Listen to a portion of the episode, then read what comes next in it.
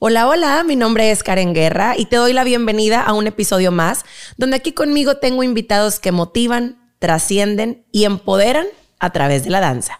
En esta ocasión para mí es un honor y siempre digo un honor, pero en esta ocasión es un honor diferente porque es un honor maternal. ¿A qué me refiero? Ella es alumna de Dance Academy, una de nuestras alumnas más destacadas, porque ha tenido una carrera muy perseverante, muy constante, es una alumna muy disciplinada y quien a su corta edad ha tenido experiencias personales que las ha agarrado para ser fuerte y para sacar un coraje y trascender en la danza y en la vida de muchas personas. Ella desafortunadamente ha tenido dos pérdidas personales de las cuales yo creo que ella ha agarrado entereza, fuerza, esperanza, fe y que eso lo ha convertido a través de la danza en un camino lleno de sueños y que ahora se están convirtiendo en realidades. Para mí es un honor presentar aquí conmigo a Montserrat Villarreal de la Garza. ¡Miss Monch! ¡Ay, Monch! Yo te amo mucho. Puedo cerrar los ojos y verte y, ya quiero llorar yo. Todavía ni empiezo y ya quiero llorar. Recordar em, la primera vez que te vi fue en un talent show. Sí. Con tus compañeras del San Patricio. Era un grupo muy bonito y a ti te tocó bailar Francia, porque era, un como recorrido de países y te tocó bailar, era un pedacito como de coreografía de cada país y a ella le tocaba el cancán. Una cosa hermosa, así cachetona, preciosa, chiquititita. Y bueno, yo he tenido la fortuna de compartir muchas etapas de tu vida, pero quiero que la gente te conozca. ¿Quién es Monse? Primero que nada, muchas gracias, Miss, por invitarme. Este, yo soy Monse Villarreal, tengo 19 años eh, y pues soy bailarina. Y también actualmente estoy estudiando la carrera de creación e innovación empresarial en la UDEM. ¡Ay! Siempre has eh, como dividido tu vida entre tus pasiones. O sea, desde muy chiquita empiezas a bailar y luego obviamente empieza como a abrirse caminitos, que si la gimnasia, que si esto. Platícame, o sea, ¿cómo fue tu infancia? Em, pues ahorita estábamos platicando que la tengo muy borrosa, pero de lo que me acuerdo, mi mamá me metió siempre fue una niña muy inquieta. Siempre estaba de arriba para abajo, entonces mi mamá me metió a baile a los dos años y medio. Y era una academia ahí que estaba por mi casa, este, nada más para entretenerme. Ya después fui creciendo, me metió a la gimnasia, empecé a sobresalir un chorro, pero después de un tiempo empecé como, me empezó a dejar de gustar, este, porque me metían mucha presión y era, se hizo como medio tóxico mi relación con la gimnasia. Y luego pues llegó lo del talent show en la escuela. Este, un grupo de mamás se juntó, que Miss Karen nos iba a montar el talent show, no sé qué, y lo, ya lo montaste y yo ahí todavía estaba en la gimnasia. Y después de eso me acuerdo que nos dijiste, a ver, si quieren volver a pasar el, digo, si quieren volver a estar en el talent show, así no saben bailar. Es que no ganamos, muchachos, no ganamos, entonces pues mis Karen un poquito perfeccionista. es que no, si quieren volver a participar y ganar, les recomiendo que se metan a clases de baile, yo tengo mi academia y así nos empezaste a platicar. Y pues todo el grupo del talent show se metió a la academia y ahí estaba en gimnasia y baile, gimnasia y baile, iba toda la semana iba a la gimnasia, iba dos veces a la semana al baile. Y pues mi gimnasia estaba por mi casa y el baile a 20 minutos, 30 minutos de mi casa. Entonces mi mamá llegó a un punto en el que, a ver, tienes que elegir o gimnasia o baile.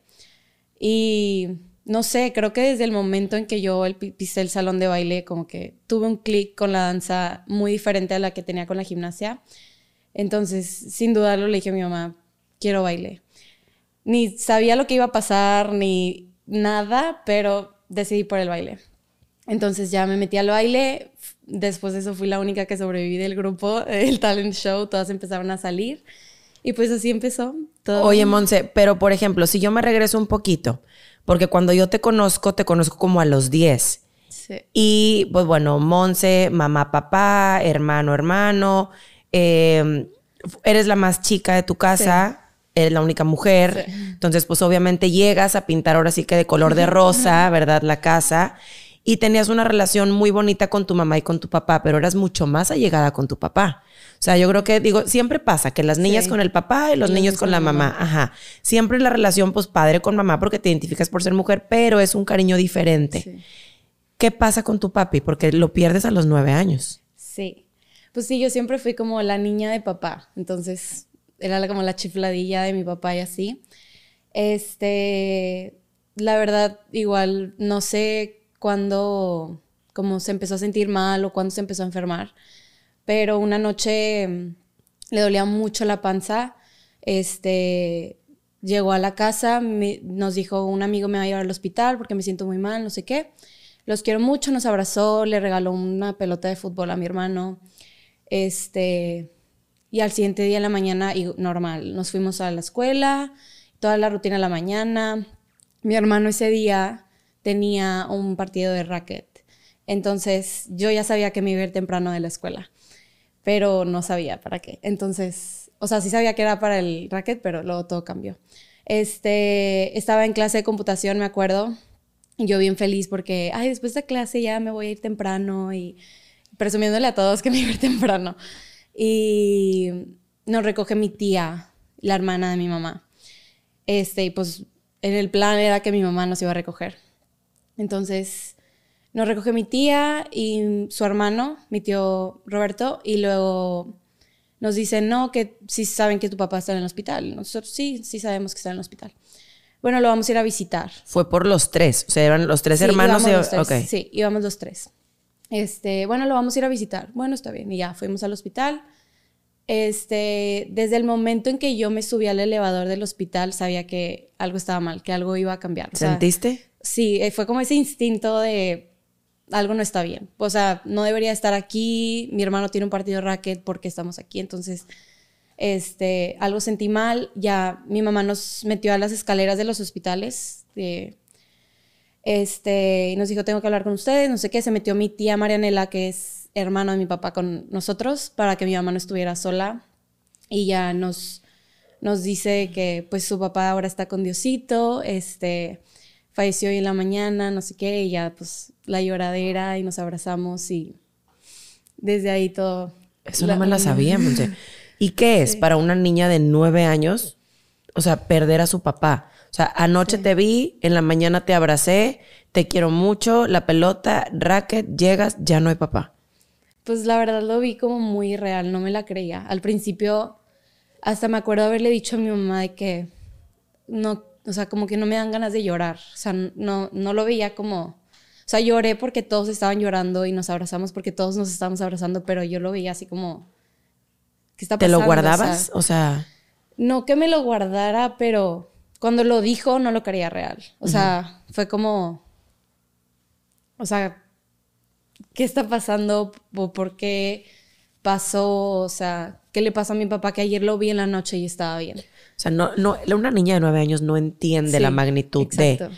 Y pasa eso, ¿y qué viene? ¿Viene alguna terapia? ¿Viene alguna terapia familiar? ¿Viene.? O sea, obviamente quiero pensar, nunca se supera una pérdida así. Se aprende a vivir con ese vacío.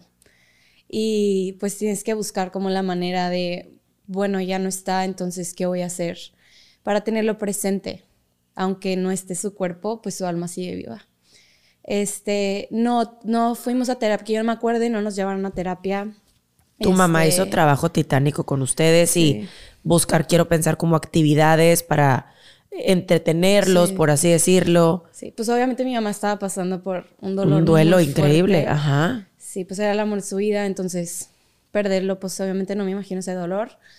Entonces, pues mi mamá le recomendaron a ella ir a, que ella fuera a terapia, que nos llevara a nosotros a terapia, pero como que no, dijo, no, mejor yo lo manejo, yo me arreglo con ellos, o sea, yo los quiero cuidar, no quiero ir a terapia, ni mucho menos. Entonces, este, pues los tres, nos los cuatro, nos agarramos fuerte, este, y pues a salir adelante, mi mamá buscó maneras de, de no caer, de, a ver, tengo tres hijos, ¿qué va a pasar después de aquí? Este, pues a darle. Y Wow. O sea, es admirable la, la fuerza de tu mamá, el motor en el que se convierten ustedes, porque pues, son su motor de vida y, y entregadísima siempre. O sea, yo creo que todas son super mamás, pero cuando sucede este tipo de cosas, yo creo que se convierten en Wonder Woman a un nivel extraordinario. todo, todo. Sí. Mamá, papá, todo, todo. Se tuvo que volver las dos como dos partes de la familia. Y bueno, y tu relación con tu mamá no llega a un punto porque puede ser que a veces agarras como un corajito a la vida y te vuelves como rebeldona y eres como ese tipo de cosas. O sea, había como, no, no sé cómo explicarlo, como sentirse entre culpable, entre qué pasó, o sea, cómo era la dinámica en ese sentido. O, o agarraron como la parte de amor y de ahí se agarraron y para adelante. O sientes que tú vulnerable, eh, Pepe eh, más enojado, eh, Pato, o sea, ¿cómo era? Siento que sí, la verdad es que no, no me acuerdo mucho de cómo lo estábamos como pasando, sobresaliendo, pero creo que de eso cada quien agarró como su personalidad. Este, o sea, mi hermano Pepe, sí, siempre ha sido, no sé, como que siento que antes de eso era un poco más cariñosito y más como amigable y así. Después de eso, su carácter sí es súper fuerte, este, más serio, mucho más como formal. Más ¿Crees que como agarrando un rol como de papá, hombre de la Pues, casa? Siento que sí lo sintió él así porque pues es el más grande de la casa. Tenía que el 13. mayor. Creo que sí, 14, 13, 13, 14. 13, 14 años, pues más o menos por ahí. Ya. Pero pues era el más grande, era el mayor, entonces sentía como, siento yo que sentía como esa responsabilidad de, bueno, ahora yo soy como Ajá. la parte, este, pues el hombre de la casa, pues. Este, siento que Pato y yo fuimos el que más, los que más nos agarramos como, no sé, siento que él y yo nos identificamos más, nuestras personalidades fueron más como iguales, entonces siento que él y yo fuimos como los que nos juntamos o nos agarramos uno al otro. Y mi mamá igual, pues, su personalidad, siento que también igual cambió por completo, pues, por el duelo que en el que estaba viviendo. No, y agarrar una fuerza de a ver de dónde para sacarlos adelante y, Sí. y que la vieran fuerte. Sí. Porque si ella se tumbaba, se tumbaban ustedes también. Y se agarró, obviamente, Miss Marce, maestra de colegio también de Zampa, toda la vida. Estuvieron ustedes ahí. Y pues bueno, partirse en 80 mil, porque entre Sí. tres, entre el partido, entre que a lo mejor a algunos le gusta el karate, el tenis, la gimnasia, el baile y wow. ¿Y te dabas tú cuenta de eso de chiquita? No. O sea, era como, es mi mamá, es el rol, es lo que le toca, punto. Siento que como que vivíamos cada quien en su mundo. Después de lo de mi papá, como que cada quien empezó a vivir en su mundo. Entonces no me daba cuenta yo de lo que mi mamá hacía. O sea, obviamente sabía que me llevaba y me traía y, y hacía esto y hacía el otro, pero no era como algo que yo veía de que, ah, mi mamá está haciendo todo lo posible por sacarnos adelante. Y ahorita que ya estás grande y te das cuenta, me pega demasiado. Siento que, o sea, no, el no agradecerle antes es algo que me pega. pero pues Pero- ya lo has empezado a hacer porque también tu personalidad ha cambiado mucho. Sí. Y, y es la madurez. Y es también entender, hay una parte, pues en la adolescencia que medio rebelde y medio yo me las puedo Sí. todas. Y, y ya cuando llegas a una edad donde empiezas a cierta madurez y sabes como mujer lo que es, y, y a lo mejor no te has enamorado como tal y no has tenido tu familia, y cada vez te vas a dar más cuenta de la mamazota que tienes. Sí. Porque la verdad es que ha sido un pilar importantísimo.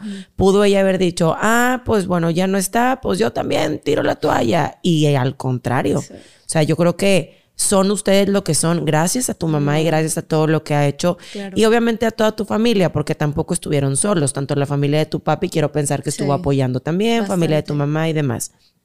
Retomando el, bueno, nos conocemos en el talent y demás.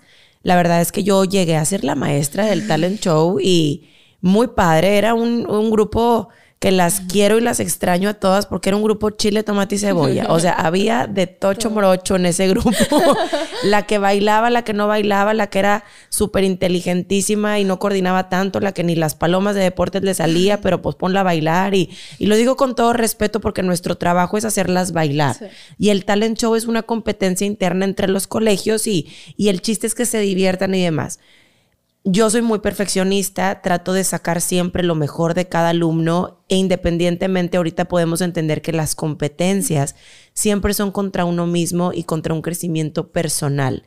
Vamos a un criterio de jueces, vamos a el gusto de tres, cuatro personas que tengan el, el, el tiempo y el honor de estarnos calificando, no sé cómo se diga, ¿verdad? Este, pero el, punto es que siempre hay que trabajar para crecer uno mismo y eso lo vas entendiendo con la vida. En ese momento yo quería que ganaran. No ganaron, creo que quedaron en cuarto incluso, no, no, no figuramos en el top three. Este, pero hicieron muy buen papelito y todo y sí fue un, ok, sí, estaban en cuarto. Si quieren hacer un mejor papel, pues hay que entrenarnos. No conmigo, evidentemente, donde les dé la gana, pero hay que bailar. Gracias a Dios se dio la oportunidad, entraron con nosotros y pues bueno, empieza Monch en Dance Academy a los 10, añitos. Y eras árbol número 4, porque pues obviamente eras del grupo, ¿verdad? No eras la destacada, por así decirlo. Empezamos a competir, te toca tu primera competencia que es rolling. Sí. Y luego vienen unas nacionales, que es en Las Vegas, que fue cuando bailamos Vaselina. Y yo tengo una anécdota con Monch porque a ustedes ahorita la pueden ver y es una bailarina destacada y, se cuida mucho en su cuerpo, en su mente y demás. Pero de chiquita, pues era gorditilla, era gorditilla, era godis, cachetoncita, siempre con muchas facultades físicas, pero tenía como, pues, el, el pesito fuerte, vamos a decirlo. Entonces, obviamente, hay una foto muy famosa que está el grupo de Rowling y están todas de que, a ver, bola, bola, antes de salir al escenario. Qué pena. Oye, ¿y Monse? Y no sale Monse o qué. Bueno, hay una, hay un bote de basura y nada más se ven los ojillos de Monse escondida atrás del bote de basura porque aquella inseguridad de Doña Monse era bastante grande. Sí. Ella siempre con una sonrisa que la caracteriza, siempre con una chispa, con una magia, pero ella no se creía buena, ella no, no se sabía buena, no se la creía. Aunque tuviera rueda de coche fabulosa y la pierna fabulosa, siempre el peso fue algo que trajo en su contra. Total, pasa la competencia, triunfamos y demás, gracias nos va muy bien se vienen las nacionales, competimos contra Avilí y la... Uy, cállate la boca. Que bueno, México lindo y querido porque esa es otra historia. Este, cuando se las encuentran en el elevador y que les habíamos dicho, niñas, nos vamos a topar a las dance moms. Eh, si ustedes las ven, respetuosas, si les van a pedir el autógrafo, tranquilo bueno, hay cuenta que les dijimos, saquen el zarape y el sombrero mexicano y persíganlas con matracas. Bueno, haz cuenta. Niñas al fin. Bueno, pasa todo esto, regresamos. Y hay una anécdota que yo ya he contado. Porque Monse siempre fue muy buena en cuestión su técnica y su retención y, y todo esto. Era una niña muy disciplinada, muy constante. Pero traíamos, pues, este detalle del peso. Entonces, cuando en Academy volvemos a competir, se les avisó por correo a las mamás que estábamos preparando todo el equipo de competencia y me busca tu mamá. Oye, Miss, es que creo que hay una o sea, creo que hay un error porque a todas las mamás les llegó el correo de ensayos y ta, ta, ta, y o no me llegó el correo o nada más saber si Monse no está considerada para el grupo de competencia, porque pues se me hizo muy raro, o sea, ya ha competido y, y pues quiero saber qué pasó. ¡Hala! Para mí fue muy fuerte porque pues Monse no estaba considerada pensando en un beneficio para ella, en que venía un entrenamiento un poco más fuerte, en que obviamente su peso podía ser eh, contraproducente en el hecho de provocarte alguna lesión por el tipo de entrenamiento, por todo lo que íbamos a preparar. Entonces yo se lo hago saber a tu mamá. Nunca hemos usado el término estás gorda, no puede. Ella, no sé, siento que es algo con una connotación negativa que puede marcar al alumno y siempre hemos trabajado en equipo con las mamás.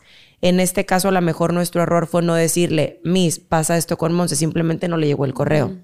Cuando llega el correo y nos damos cuenta, porque tu mamá fue una enseñanza también que nos dejó ahí, el no subestimar, el no dejar fuera a siempre trabajar el como sí y el trabajar en equipo con, con mamá en este caso.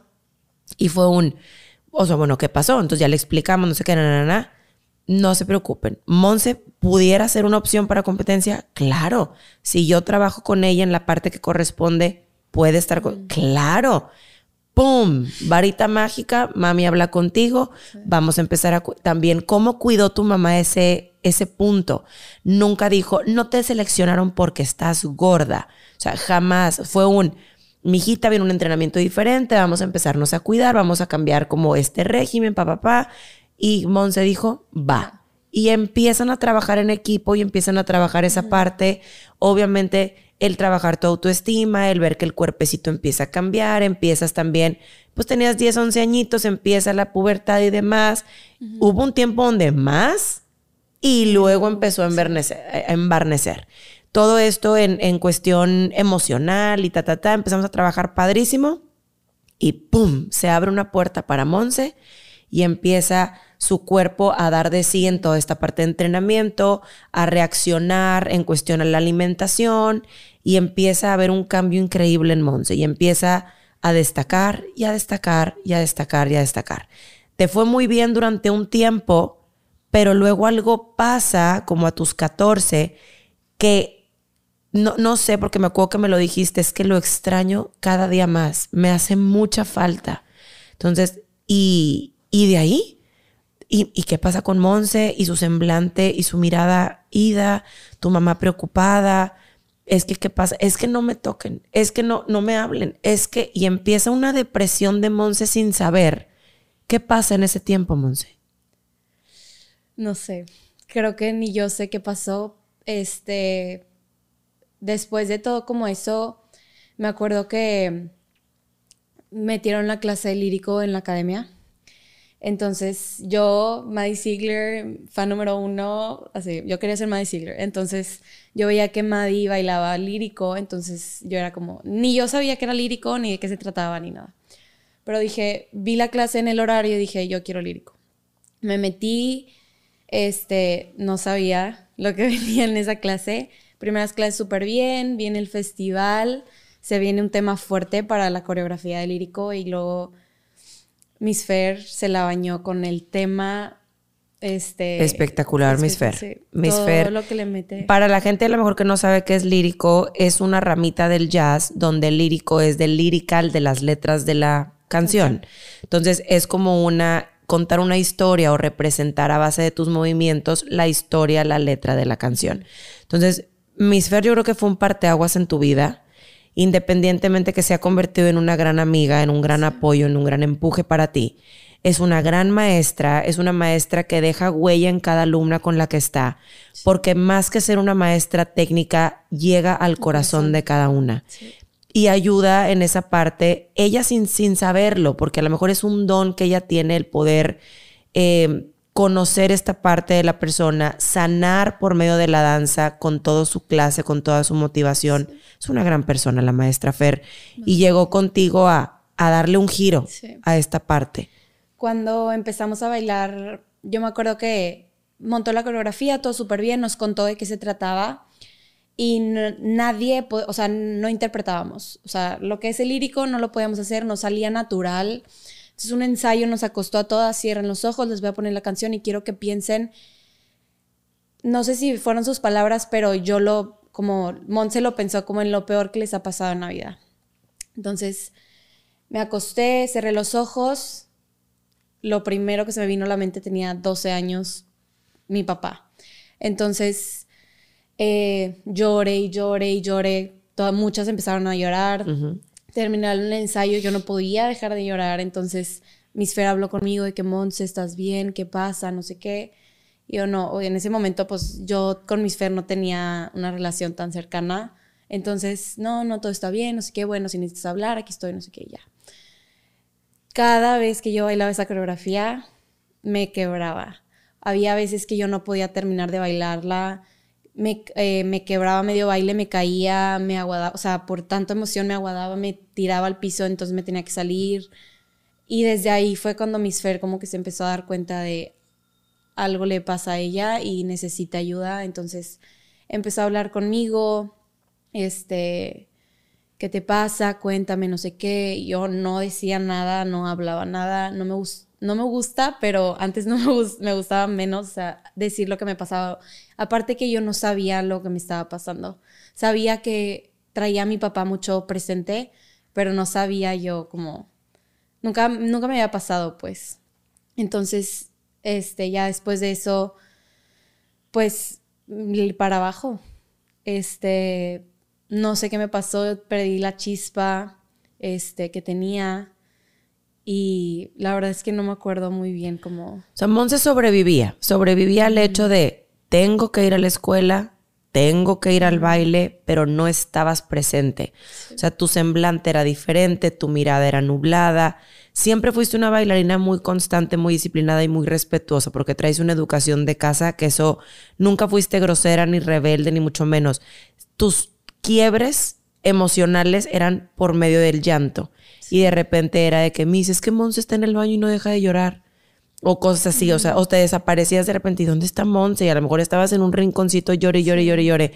Entonces, evidentemente, pues a lo mejor en su momento no se le dio la importancia como tal, porque obviamente cada quien decide cómo superar la pérdida, que si el duelo, que si lo sacas. Sé que hay estas partes de primero la aceptación, bueno, primero el coraje y luego no sé qué, nada, y la aceptación y demás.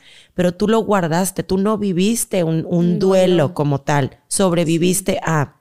Entonces llega esta parte donde hay este quiebre y evidentemente lo acumulado pues sale. Y fueron años, Monse, porque yo creo que fueron dos añitos en los que estuviste en el estire y afloje, siempre con tu mamá presente, siempre con tu mamá en cómo podemos trabajar en equipo, tus maestros. Y repito, siempre fuiste una bailarina constante y disciplinada. No, no dudaste en seguir bailando porque pudiste haber aventado todo y sin embargo te aferraste, o sea, te aferraste a la vida y te aferraste a la danza y eso fue lo que te sacó, por así decirlo. En cuestión de trabajo en equipo con tu mami, con mis, con mis Monse, con mis Fer, con nosotros, eh, fue buscar ayuda. El que tú aceptaras el hecho de tener que tener esa ayuda no fue fácil mm. porque tú decías, yo estoy bien, o sea, yo estoy bien y yo estoy bien y no voy a ir a platicarle y luego ibas con alguna persona y no le contabas lo que era, eh, contabas lo que la doctora o la terapeuta quería escuchar para que te dijeran que todo estaba bien y, y esa parte obviamente fue muy difícil. Entonces, ahí, por ejemplo, ¿a quién tienes que darle las gracias de todo esto que ahora ya lo puedes ver como si fuera un, un espejito aquí abajo o algo y ver una peliculita de, o sea, todo, ¿a quién tiene que agradecerle Monse el, haber pasado por ese momento, el haberte apoyado en ese momento y, y, en este momento de la vida decir, gracias a ellos o a esto, estoy aquí? Qué difícil. Creo que las tengo súper presente a las tres personas que me ayudaron bastante en ese momento. Tres personas y una cosa. La primera cosa es la danza. Era mi único lugar en donde yo me sentía segura.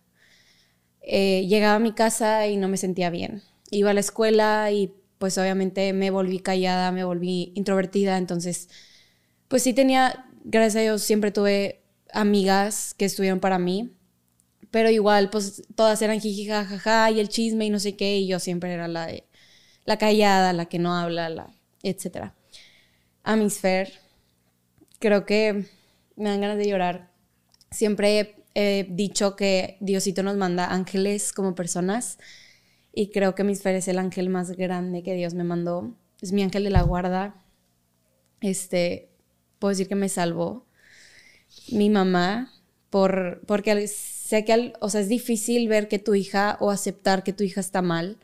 Entonces, creo que al principio sí como que lo ignoró o no le dio como la importancia, pero cuando hablaste tú con ella y le dijiste, se puso a trabajar conmigo con terapias, me puso a buscar, se puso a buscar y le me dio ese tiempo que antes no me había dado y a ti. Porque creo que igual sin ti no hubiera como podido salir de donde estaba. Me, mi esfera era como esa parte como, aquí estoy, te quiero mucho, abrazo y así, y tú llegaste a ponerme, a ver. Trataba, trataba de, de, darte un despertar, por así decirlo. Te agradezco mucho tus palabras. Yo sé que hubo un trabajo en equipo muy completo todos tus maestros, y hablo en representación de todo el staff academy, que estábamos muy preocupados por ti. A lo mejor yo pude ser la vocera o la que estaba como más cerca, mandándote mensajes. No existían los podcasts y todo esto, pero trataba de darte frases en el día. O estabas en la secundaria y me tocaba poner a lo mejor el Día de las Madres y te veía y cómo vamos. Y, o sea, tratar de, estar ahí presente contigo. Te agradezco como siempre la confianza y, y la verdad es que muchas cosas que me contaste me las guardé, pero me preocupaba mucho que a veces yo tenía que hablar con tu mamá y sin contarle obviamente toda esta parte, tratar de prender el foquito rojo. Tu mamá, una gran mujer, tu mamá, un empuje para ti, a lo mejor no supo en el momento correcto, llámese nueve, diez años, porque ella tampoco, Monse. O sea, e, ella también fue una pérdida muy grande para ella el, el como dices tú, el amor de su vida, el saberse mamá de tres, era demasiado. Y, yo creo que después de tanto tiempo, ella sabe el amor que te tenemos y, lo que sabemos, lo que, lo que implicas, el talento que tienes, la gran persona que tienes. Y ella también está tranquila y está contenta. Y a lo mejor con palabras no te lo decía, pero siempre estuvo orgullosa y siempre estuvo empujando. Y todo lo que hacía lo hacía en el gran amor porque también hay veces que, que amamos y todos amamos de manera diferente. Entonces, eres una niña muy amada, eres una niña muy querida y eres una niña de la cual estamos orgullosos, todos. Gracias. Mucho, mucho. Llega este punto de tu 15 y llega tu 15 en el momento donde estabas más, de, más abajo. Entonces era, no quiero, o sea, ¿cómo me voy a poner un vestido? ¿Cómo voy a ponerme a sonreír enfrente de la gente cuando me siento un piojo. Yo me acuerdo que mi mamá siempre había creído que tuviera 15 porque la niña de la casa, la princesa, no sé qué. Yo me quería ir de viaje a Nueva York. Y me fui, me terminé yendo. Pero cuando regresamos de Nueva York, mi mamá, estábamos en la camioneta, me acuerdo, íbamos camino a la casa. Y mi mamá me dice, vas a tener 15, ya te separa el salón. Y yo la volteé a ver y se me salió el grito ¿qué te pasa? Yo no voy a tener 15, te dije que no quería. Y ahí va la chiflazón, la lloradera. Y mi mamá no me importa, vas a tener 15 porque ya, ya te lo estoy pagando. Entonces, pues así fue como, eso fue en agosto. Aparte que un 15 se...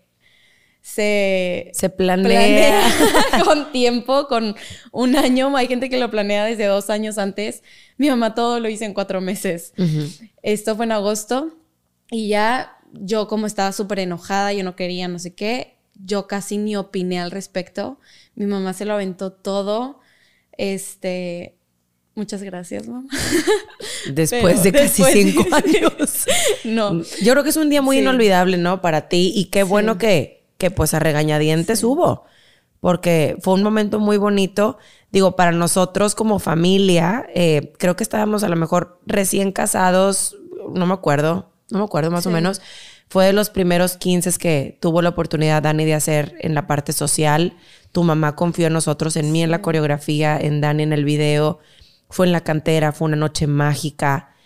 Obviamente para ti, independientemente que no querías, pues tú habías estado yendo a 15, veías que la quinceañera baja la escalera, la recibe su mamá y su papá, baila con su papá. Entonces también estaba esa parte de no quiero por eso. Sí, creo que ese era mi mayor como factor del por qué no quería.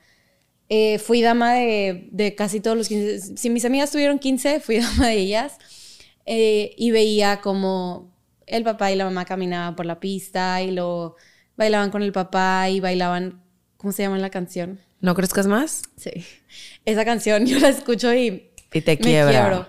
Este. Bailaban esa canción, entonces yo ahí parada en el 15, toda incómoda, viendo cómo bailaba con el papá y Luego yo pensar de que, pues yo no quiero tener 15 porque yo no voy a bailar con mi papá.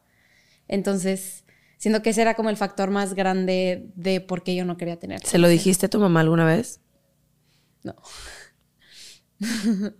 Y la risa, es que esa risa la tiene desde los nueve que la conozco, el Pero sí. Entonces, por eso yo me, o sea, más que nada como que el 15 me, me valía, o sea, la fiesta y así era como esos momentos importantes que las niñas tienen con su familia, yo no lo iba a tener. Entonces, eso fue como, por eso estaba como enojada con mi mamá de... Yo de por qué me quieres hacer pasar por esto, por así decirlo. Antes no lo veía así, pero ahora que lo pienso, sí era como, yo no quiero pasar por eso. Fíjate, nosotros hemos tenido la oportunidad de trabajar con, obviamente, todo tipo de familias. Falta mamá, falta papá, mamá solteras, etc, etc. Ya sabes que ahorita, pues hay de tocho, ¿verdad? Tocho morocho, como digo yo. Entonces, te reciben en la escalera tu hermano Pepe y, tu mamá. Y Pato, es verdad. Pepe y Pato. Te reciben en la escalera, avanzas a la esquina, te recibe tu mami y con tu mamá das la vuelta a la pista. Entran tus hermanos, foto de familia y ojo, hay una parte emocional que nosotros usamos el término las quebramos. Las quebramos es algo que a veces vemos con la familia, porque precisamente, por ejemplo, Monse, que, que a lo mejor tú no lo externaste, pero las mamás son mamás y tienen obviamente este sentido increíble y ella quería que tuvieras ese momento de tu papá. Nadie, así como tú no hablabas, chula, acá de este lado tampoco nadie te dijo nada. Entonces tu mamá, en el gran amor que te tiene, habla con Dani y le dice, tengo una serie de fotos de la historia de Monse con su papá. Quiero que hagas como una secuencia de fotos con la canción y la vamos a poner como si fuera el vals de su papá porque nos vamos a voltear y vamos a ver todos este video. Tú no sabías nada. Nada, ni mis hermanos. Nunca se ensayó nada. Evidentemente, eh, esto es la parte de quebrar, quebrar emocionalmente a la quinceañera. Ha sucedido en algunas ocasiones. Yo creo que la más fuerte eh, ha sido la tuya. Porque puede ser que a lo mejor las mamás a veces dicen, ay, pero es que todo nos la la friega nosotros y nunca bailamos, nada más entramos con el tío y pasamos y así nunca bailamos. Señora, pues es que la quinceañera baila con el papá, no con ustedes. Entonces muchas veces entra mamá a bailar X canción, a darle las manitas a la hija como para obtener este espacio. Entonces, y las niñas a veces no se lo esperan y es un momento muy emotivo, es manera de quebrar emocionalmente el momento. En este caso, regresando a lo tuyo, foto de familia y tu mamá te dice, volteas en el oído, voltea la pantalla porque hay una sorpresa. Bueno, en el video Monse es como, neta, o sea, no le gustan a Monse las sorpresas porque ya sabe para dónde van. Entonces, donde volteamos a Monse y empieza un video con la canción. Primero empieza la canción, pero empiezan fotos mías. Ajá. era como, yo pensé que iba a ser como un video mío de que Monse creció y así empieza, empiezo yo de bebé y empieza la canción, la, como que al principio no, no hice clic. Pero X pasa una foto mía, pasa otra foto mía y la tercera foto se voltea y es yo de bebé, mi papá cargándome en el hospital. Ahí luego, luego nos quebramos todos, lloré y lloré todo el video y no nada más las fotos. El audio. Mi mamá tenía unos buzones de voz grabados de mi papá y yo no me lo esperaba, ya así de por sí estaba bien quebrada. Sí, ya sé. Ya llorando. Y al final se escucha el tin de buzón de voz y empieza a hablar mi papá. Yo no había escuchado su voz desde la última noche que lo vi. No, no me acordaba cómo se escuchaba. Fue la primera noche que volví a escuchar su voz. Entonces fue como el quiebre todavía más. Y fue un momento que me marcó mucho mi vida después de eso. Es que se los juro que para mí escuchar la historia es volverla a vivir, porque ha sido tanto lo que hemos recorrido con Monse, que el tenerla aquí sentada y escucharlo y verla con esa entereza con lo que platica y tan hermoso corazón que tiene, es increíble, es increíble, de verdad. Sabes que, que te adoro con todo mi corazón, te admiro y, y tienes una vida que es un ejemplo para todos, Monse. Mm pasa lo, de tu papi. Aparte hay una frase que dice, eh, Marcelita, te... Marcelita de la Garza que le apestan los calcetines. Siempre bien. Todos estábamos llore y llore y llore y llore. Termina esa parte, abrazo, beso, papacho y demás. Se van tu mamá y tu hermano, empiezas a bailar tu vals. Bailas tu 15 rosas. Al fin del día eres artista, entonces empieza como la parte de coreográfica montada por mí y le sale una sonrisa de princesa y a partir de ahí es historia. Baila tu vals de parejas, bailas el mix con tus maestros, empiezas, no recuerdo, empiezas con Richón. Con Richón. Con Richón, saludos Richón, otro pollito también de acá de mi talentoso hasta la pared enfrente. Empiezas con Richón, viene lo de Miss Fair, bailas con Mr. Alan, bailas con Mr. Waldo y luego ya todo el equipo completo. Increíble, pasa tu fiesta, padrísimo, te gradúas, prepa, o sea, fast forward, ta, ta, ta, ta, ta, ta, ta, sigues bailando, sales de esta depresión o probablemente nunca se sale porque a lo mejor nunca estamos dados de alta porque siempre se, se presentan diferentes cosas en la vida, pero sobrellevas. Sobrellevas, regresa esta magia, esta chispa, estas ganas a la vida, empiezas a agradecer, empiezan a llegar cosas increíbles y ¡pum! Pato. Sí. Se va tu hermano. Creo que antes de eso, este, me ayudó a salir adelante me ayudó el haberme cambiado de ¿Escuela? escuela. Pues me gradué, entré a prepa, mi mamá era, te vas a quedar en el Zampa y en la prepa del Zampa y yo, ya, como que todos mis años que yo estuve muy abajo en la vida fueron en el Zampa. Entonces, el pensar que tenía que Seguir vivir, ahí. ajá, ya no me gustaba, no me agradaba la idea. A mi mamá se le dio la oportunidad de trabajar en la UDM, entonces Dijiste, vámonos. Bye, así. Y me valió que no iba a conocer a nadie. Este, me fui sin conocer a nadie, no tenía ni una amiga en, en la UDEM. Este, y ahí conocí a, actualmente a una de, los, de, mis mejores, de mis mejores amistades. Y creo que eso me ayudó bastante a mí como a cambiarme el mundo, o sea, otro ambiente, este, es, bueno, ya estoy en prepa, me dieron la oportunidad de tener grupo en la academia, entonces ya soy maestra, ya tengo alumnas y veía mucho como, como era, eh, me apoyaba mucho del ejemplo de Miss Fair. Miss Fair no llegaba, nunca llegó al salón a pasarnos una mala vibra, nunca llegó triste, o sea, si estaba triste o estaba enojada, lo dejaba fuera de la puerta y entraba al salón siendo otra persona. Entonces, yo decía como yo quiero ser como ella. Entonces, o yo quiero ser esa maestra que ella fue para mí.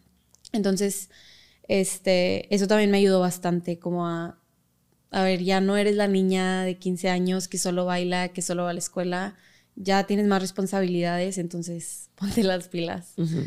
Y después ya prepa, estaba yo en mi último año de prepa, este, quinto semestre, y en noviembre, esa semana, antes, porque Pato falleció un viernes, esa semana yo tuve como un roller coaster de emociones muy grandes. El lunes demasiado feliz, el martes, yo me acuerdo mucho de ese martes porque había salido apenas una canción de Dualipa. Mr. Alan la montó y yo estaba de que no, de que súper feliz porque había bailado la canción de Dualipa y no sé qué. El miércoles para abajo y ese miércoles yo me puse a ver fotos y encontré una foto que estamos mi papá, Pato y yo en una kermés, estábamos vestidos de vaqueros. Y yo de que, ay, qué bonita foto, no sé qué, y la puse de foto de perfil en Twitter, me acuerdo. Pero pues yo ni sabía lo que, lo que venía, ¿verdad?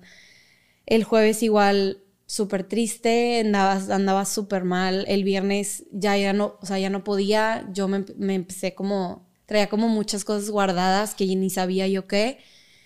Salí de la escuela, me fui a mi casa, este, y dije, ¿sabes qué? Me voy a dormir, o sea, ya no puedo, necesito descansar. Me duermo, me despierta el timbre de la casa, este, era la novia de Pato, y me dice de que, ay, Monse, que estabas dormida, perdón, este, Pato me dijo hoy en la mañana que se sentía muy mal, este, y pues no me contesta, entonces quiero ver, pues, que todo esté bien. Y yo, sí, no te preocupes, pásale. Se metió a bañar. Este, ahorita le digo que llegaste ya. Y subo. Y se escuchaba la regadera, se escuchaba su música. Y yo, Pato, llegó Nana, porque así le decíamos a la novia. Y no me contestaba. Y yo, Pato, llegó Nana. Pato. Y regreso, bajo corriendo, nana, nana, Pato no me contesta, no me contesta. Y fue un milagro que Pato no haya, no haya cerrado la puerta con llave, porque siempre que se bañaba siempre que iba al baño, él la cerraba con llave. Yo no podía entrar, entonces dejé que Nana pasara, abrió la puerta y nada más de lejos vi, la puerta es de vidrio, y nada más de lejos vi como una silueta de un cuerpo en el piso. Me quedé en shock. Nana, de que Monse, ayúdame, no sé qué, abrimos la puerta este, yo marcándole a, mi mamá, no me contestaba, marcándole a mi hermano, Nana marcándole a 911 para, para que nos ayudara, no sé qué. Y pues de ahí otro, otro bajón y otro reto súper fuerte que me pegó en la vida. Es que eso yo no, tampoco me lo sabía. Sabía obviamente toda la parte grande, pero así como con detalle, tú lo encontraste. Sí. Y, o sea, y luego llega tu mami, localizas a tu mamá, llega la ambulancia, papá, pam. A mí, Nana me vio muy mal. O sea, yo estaba en shock, yo estaba pálida, mal. Entonces, eh, tenemos, hay un veterinario al lado de la casa. Yo estaba en teléfono con mi mamá, digo, con mi hermano. Y pues veterinarios saben más o menos de, de, medicina, cosas así. Entonces mi hermano ve al veterinario y habla al doctor. El, el veterinario ha estado ahí toda la vida. entonces nos conocemos muy bien. Este, yo encontré a mi hermano tirado en la regadera, nos puede ayudar, no sé qué, y ya se vino a la casa. Y desde ese momento Nana no me dejó entrar al cuarto. No me dejó, o sea, ver o... ¿Seguía él en la regadera? Sí, estaba, había policías porque la ambulancia se tardó años en llegar, pero llegó antes una patrulla. Entonces había un policía, estaba el veterinario y estaba Nana en, en el baño y... ¿Tenía signos vitales? O sea... Yo no sabía nada. Nada. Nada, nada más. Veía que yo estaba en la cochera esperando a la ambulancia. Con ansiedad, con desesperación. Así de la ambulancia ya llega, de no sé qué hacer. me sentía inservible en ese momento porque Nana no me dejaba entrar. Este, no sabía nada, no me decía nada. Estaba sola yo en mi casa porque mi mamá estaba en la, en la prepa, mi hermano estaba en el trabajo. Antes de que llegara la ambulancia llegó mi hermano bajó el veterinario y yo lo pudieron hacer respirar y el veterinario no me decía nada. Yo estaba, me estaba, la ansiedad estaba muy mal. Este, llegó mi hermano, subió, este, después llegó la familia de Nana, llegó mi mamá, llegó los hermanos de mi, de mi mamá, llegaron mis tíos, los hermanos de mi papá. Y me acuerdo que cuando llegó mi mamá, no se estacionó enfrente de la casa, se estacionó un poquito más arriba como que no sé, no sé por qué, pero se estacionó más. Entonces veo, veo que mi hermano sale de la casa y se va caminando y pues dije que pues yo también. Nada más cuando abre la puerta, mi hermano, mi hermano Pepe, de que no, de que no pudimos. Y ahí fue cuando nos abrazamos los tres en la camioneta, lloré y lloré. Mi mamá, pues ninguno de los tres supongo que lo creíamos.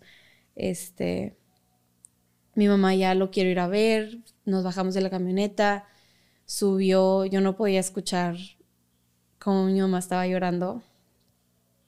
Este, pero, pero sí, fue un momento que otra vez, pues a darle para abajo, porque, pues, no sé, ese shock de yo lo encontré y no podía hacer nada y, y luego, pues, no lo pudimos salvar, entonces, no sé, fueron como muchas emociones. ¿Esa mañana tú lo viste?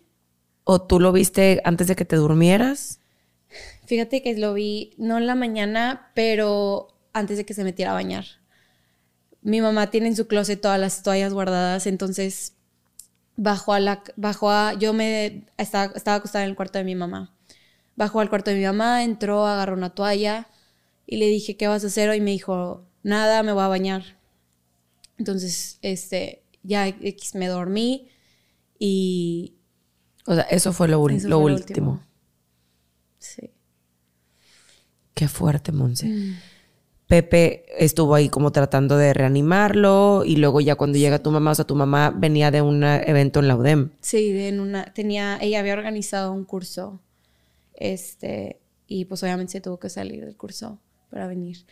Pero yo desde el momento en que lo estaba intentando como revivir con Ana, Pato ya tenía toda la cara morada, entonces ya sabíamos cómo... Yo tenía esa esperanza y decía, o sea, me acuerdo tener los dedos cruzados y por favor, Diosito, por favor, de que tiene 21 años, por favor no te lo lleves. Y yo con la, en la cochera sola, porque pues, no, no tenía nadie, todos estaban con él. Y, pero al momento en que yo decía, por favor, Diosito, no te lo lleves, algo en mí decía, como ya, ya no está. Entonces, como que sabía que ya no estaba, pero tenía como esa esperanza de que... ¿Y qué fue lo que declararon? ¿Fue un infarto? ¿Fue un...? Mi hermano tenía epilepsia. No sabemos si fue un ataque epiléptico, no sabemos si fue un infarto. No sabemos, mi mamá no le quiso hacer la autopsia porque es tenerlo sin descansar más días y hacerlo pasar por más cosas. Pues entonces mi mamá fue que, pues no, no, no, no queremos saber. Empieza todo este proceso de empezar a despedirlo. Me tocó eh, estar ahí en capillas con ustedes. Muchísima gente. Bastante. Pato dejó mucho, huella. mucho en mucha gente. Tenía una sonrisa muy particular, un sentido del humor muy particular. Yo tuve la fortuna de tenerlo de chambe. Eh, aparte, digo, hermano tuyo de repente llegaba por ti. Me acuerdo de él sentado en la banquita de afuera, como en su celular. Y, Sí. ¿qué onda, Pato?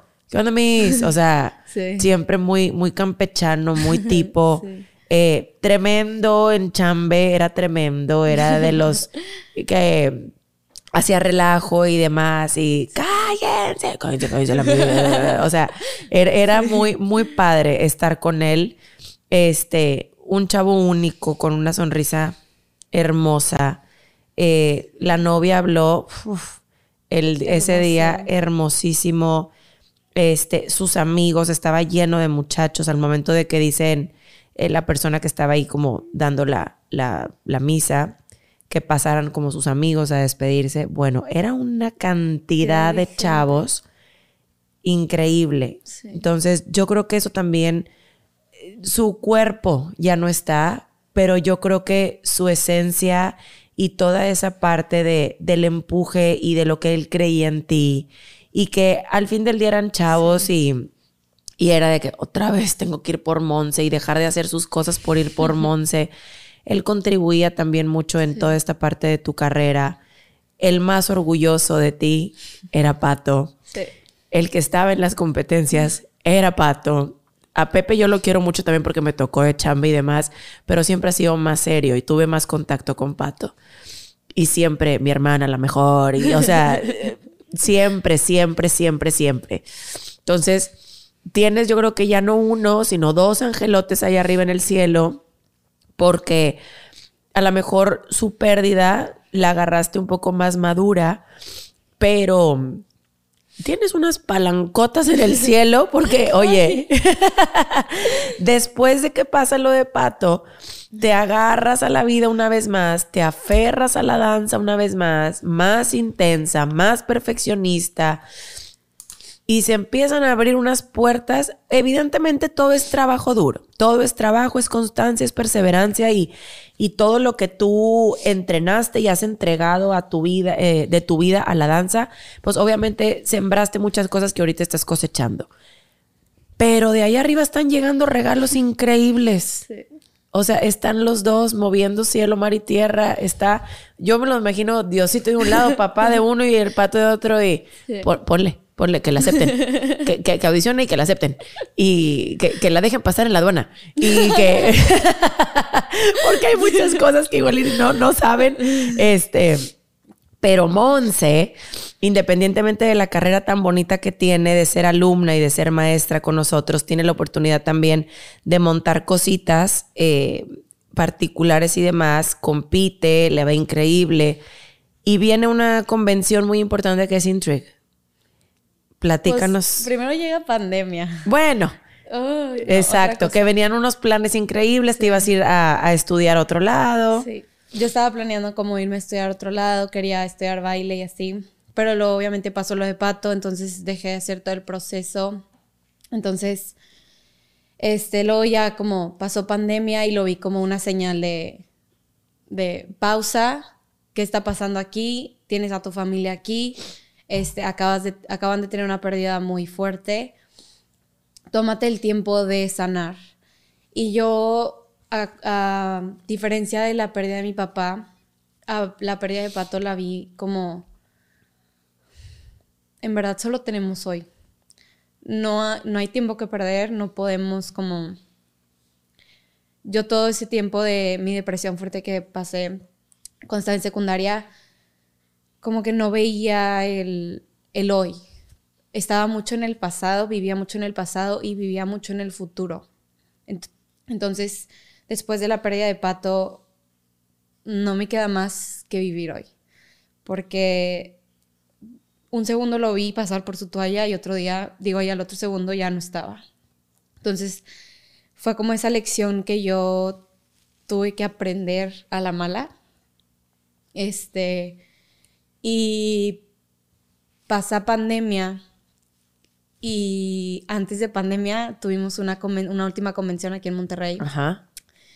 Donde te dan, puedes ganar mucho, muchos tipos de becas, pero la más importante es una beca que se llama True Performer y esa beca te da como la oportunidad de poder, poder audicionar para ser asistente de la convención. Entonces yo me la gano, este, ya la había intentado ganar un año antes y no me la, no me la había podido ganar ese año yo me sentía más preparada, entonces todo el fin de semana se canceló Houston, entonces dije, ya trabajé todo un año para la convención que se canceló, no significa que no le voy a echar ganas a esta. Entonces le eché ganas, pasó, gracias a Dios me la gané. Y durante pandemia, Ricardo, Ahí va el Ricardo. Bien terco, terco. Ay, qué rarito, qué richón, sea, terco. Te amamos, cabezón. Yo sé, terco el niño. Vamos a Nationals, vamos a Nationals. Por favor, vamos a Nationals. Tú y yo, Sara, por favor, por favor. Y yo, Ricardo, estamos en medio de una pandemia. Ajá. No sé si me van a dejar. Obviamente, yo morí igual por ir por, a Nationals. Y, mamá, me dejas ir a National, estás loca, estás en una pandemia, ¿cómo vas a viajar? No sé qué. Pues obviamente Ricardo y yo nos pusimos a trabajar en toda la logística este, para pues, poder presentarle a mi mamá, esto va a pasar. Ajá. Porque cuando pues, llegas con un plan bien, pues los papás lo ven diferente, ¿verdad? Entonces, bueno, nos vamos a ir este, de estos días a estos días, este hotel, este vuelo, este vamos, estamos viendo si puede venir Karen González con nosotros. Si no, pues nos vamos solos, no pasa nada. Mi mamá, claro, así, están locos, esto no va a suceder. Y cuatro, tres semanas antes de la convención, yo, mamá, por favor, que por favor, yo me acuerdo que platiqué contigo unos meses antes y, me, y hablábamos de poner metas y me dijiste que hiciera un dream board. Entonces me tomé el tiempo, hice el dream board y en el dream board puse Intrigue Assistant. Eh, y pues bailaba yo todos los días en mi cuarto, ¿verdad? Entonces tenía el Dreamboard ahí y cada vez que tomaba clase, cada vez que tomaba, cada vez que me ponía a bailar, entrenar, lo que sea, volteaba a ver el, el Dreamboard y por algo estoy trabajando. Pasa este año o no, por algo estoy trabajando. Entonces tenía como esa razón de, o sea, busqué esa razón, como muchos se dieron para abajo en la pandemia, intenté yo buscar como esa razón que me empujara por todo lo que había vivido meses antes. Tres, semanas antes de la convención, este, mamá, por favor, de que por favor, vámonos, este, Karen no va a poder venir, pero te quería preguntar si tú podías venir conmigo, con Sara y con, y con Richón, que nos acompañaras, no sé qué, y mi mamá, pues, pues bueno, de que vámonos, a ver qué pasa, a ver si nos dejan pasar en la frontera. Eh, total, compramos vuelos, separamos hotel, nos inscribimos. Dos semanas antes yo, Karen, me montas un solo. literal, a Billy Miller sacando coreografías en dos semanas. Este, y dos semanas, me acuerdo, nos pusimos todos los días, íbamos de 10 de la mañana a 8 de la noche a la academia, a tomar clases, a ensayar, a, eh, a entrenarnos. Nos pusimos las pilas los tres y gracias a Dios nos dejaron pasar en la frontera por COVID. Pasamos, empezó la semana, yo nunca había ido a esas nacionales, no, nunca había ido a Intrigue, entonces todo era muy diferente. Empieza la semana, competimos, este, empiezan las clases y en las clases nos empieza a ir muy bien a los tres.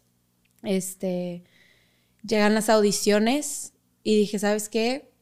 Que sea lo que Dios quiera. Yo voy a dar todo mi esfuerzo, que sea lo que Dios quiera.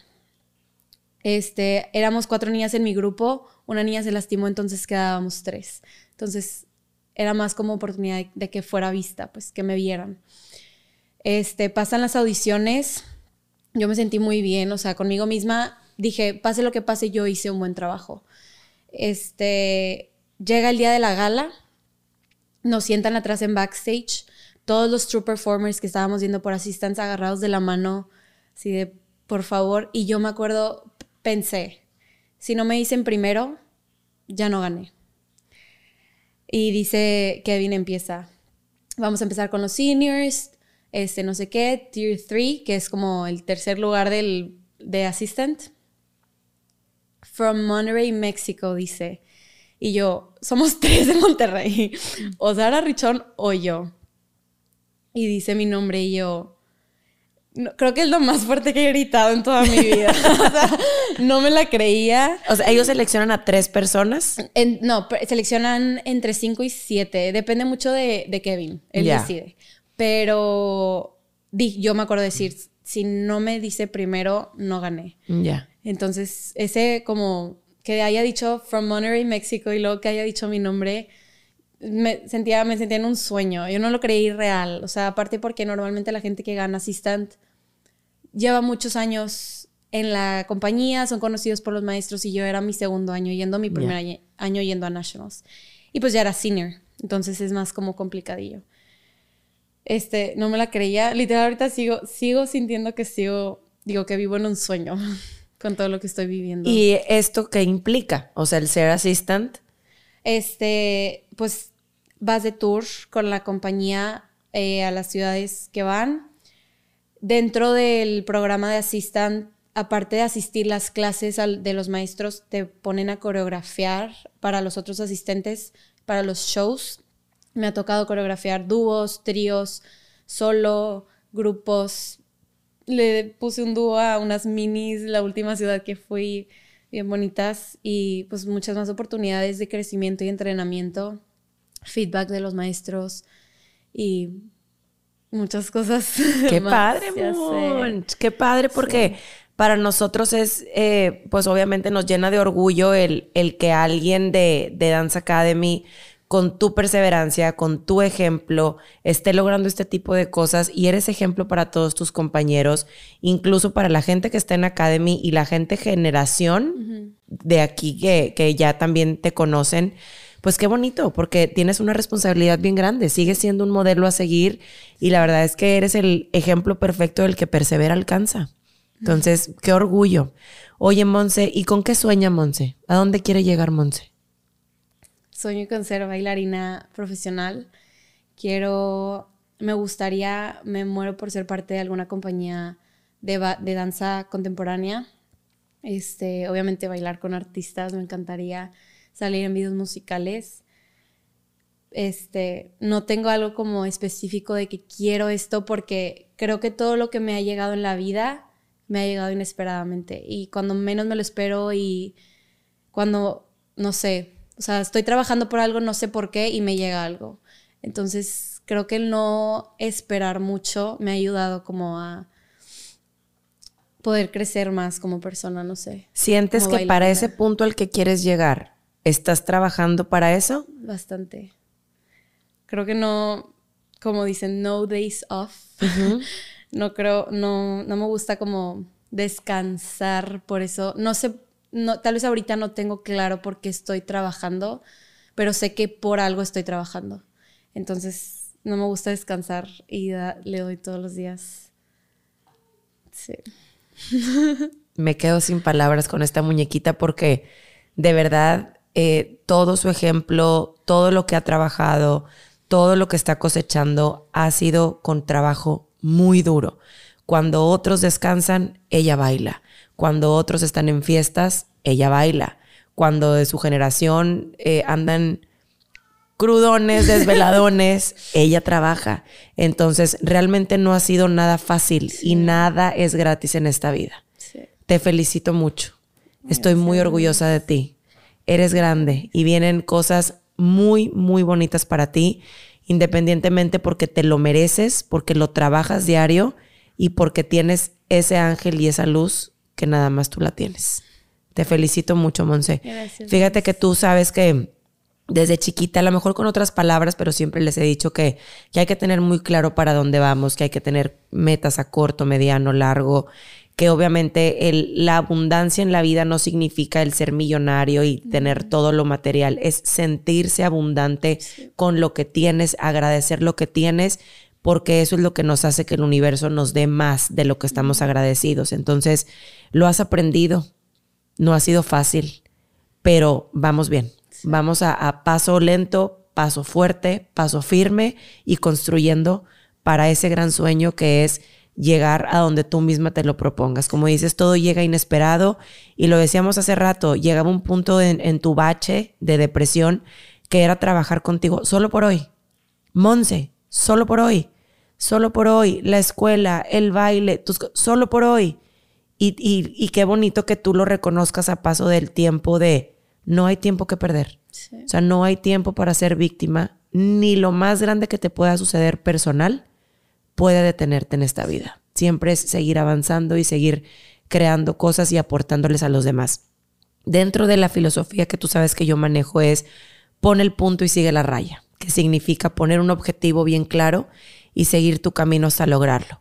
Me encantaría que te despidas con una frase o con un consejo que le quieras dar a toda la gente que te ve, a toda esta gente que te admira y que quiere seguir trabajando, pero a veces hay cosas que las detienen. ¿Qué frase, qué consejo les puedes dejar? Creo que una frase que me ayuda mucho, no es la más como importante o la que más me pega, pero es yo puedo si me lo propongo. Siempre hay un como sí y este, si de verdad estás trabajando por ello, lo vas a lograr. Algo que mi mamá me dice cuando estamos como batallando o así, este, todo se puede todo se puede, siempre hay que, este, igual como dije, cómo buscar el cómo, o sea, buscar el cómo sí, porque en esta vida todo se puede. Y algo que me ayuda a mí mucho cuando estoy muy como ansiosa, muy viviendo en el futuro, me encuentro no, cuando no estoy en paz conmigo, es a ver, siéntate, piensa qué está pasando con Monse, qué es lo que quiere Monse, y definir como esos objetivos, como dices, y sentarte a pensar como, bueno, y para llegar a eso, ¿qué es lo que tienes que hacer? Quedarte en tu cama te va a ayudar a lograr eso. Si la respuesta es no, entonces buscar el como sí. Si la respuesta, pues sí, sí, pues, pues dale. dale y a ver a dónde te lleva el estar acostado. Entonces, siempre yo creo que luchamos por perseguir nuestros sueños, no generalizamos Obviamente hay veces que, que, tenemos las personalidades diferentes, hay quienes somos más hiperactivos, hay gente que es más tranquilo y todo sale. Con los planes de Dios y con la bendición de Dios, todo sale.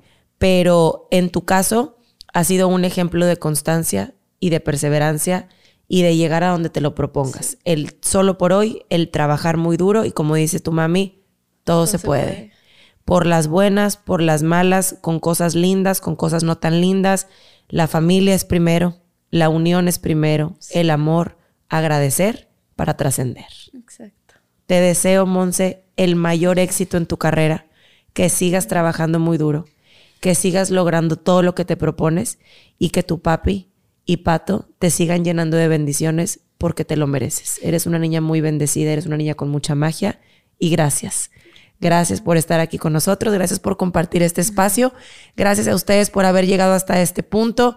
Yo lloré, yo no sé si ustedes lloraron, pero qué ejemplo de vida y qué ejemplo de entereza y de fuerza nos deja Monse.